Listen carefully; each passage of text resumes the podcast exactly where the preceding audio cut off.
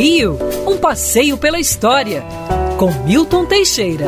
No dia 6 de outubro de 1962, era lançado nos cinemas do mundo inteiro o primeiro filme de James Bond. James Bond contra o satânico Dr. Nu Dr. Nu era um cientista aparentemente chinês que sabotava os foguetes norte-americanos e queria provocar uma guerra entre Estados Unidos e União Soviética usando a radiação, que alterava assim os foguetes e faziam que eles se perdessem. Poucos se lembram, mas houve um filme de James Bond que foi feito no Brasil Exatamente em 1979, é, James Bond contra o Foguete da Morte, ou com o nome em inglês Moonraker. Filmado em vários países, o lado brasileiro tornou-se o mais irônico e engraçado.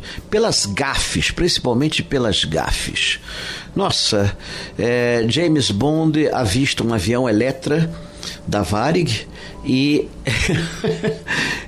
ele o define como um avião de carga do vilão Dr. Drax, que levaria material para construir uma arma de destruição em massa. Coitado dos aviões Eletra que levantavam voo do aeroporto Santos Dumont. Mas o mais incrível foi James Bond chegar vestido de mexicano, com poncho e chapelão, no Largo do Boticário para visitar a sede da organização dele, do M6, onde tinham as experiências com armas exóticas.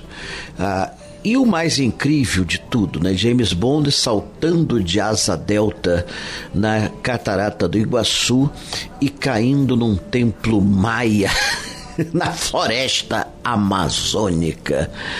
Ai, agora nada supera a briga no alto do bondinho do Pão de Açúcar, onde o bonde bate na estação e explode tudo, sem matar o vilão que sobrevive milagrosamente. Não, realmente é um dos filmes mais engraçados e curiosos e mostra como o estrangeiro via o Brasil uma terra completamente doida. Quer ouvir essa coluna novamente? É só procurar nas plataformas de streaming de áudio. Conheça mais dos podcasts da Band News FM Rio.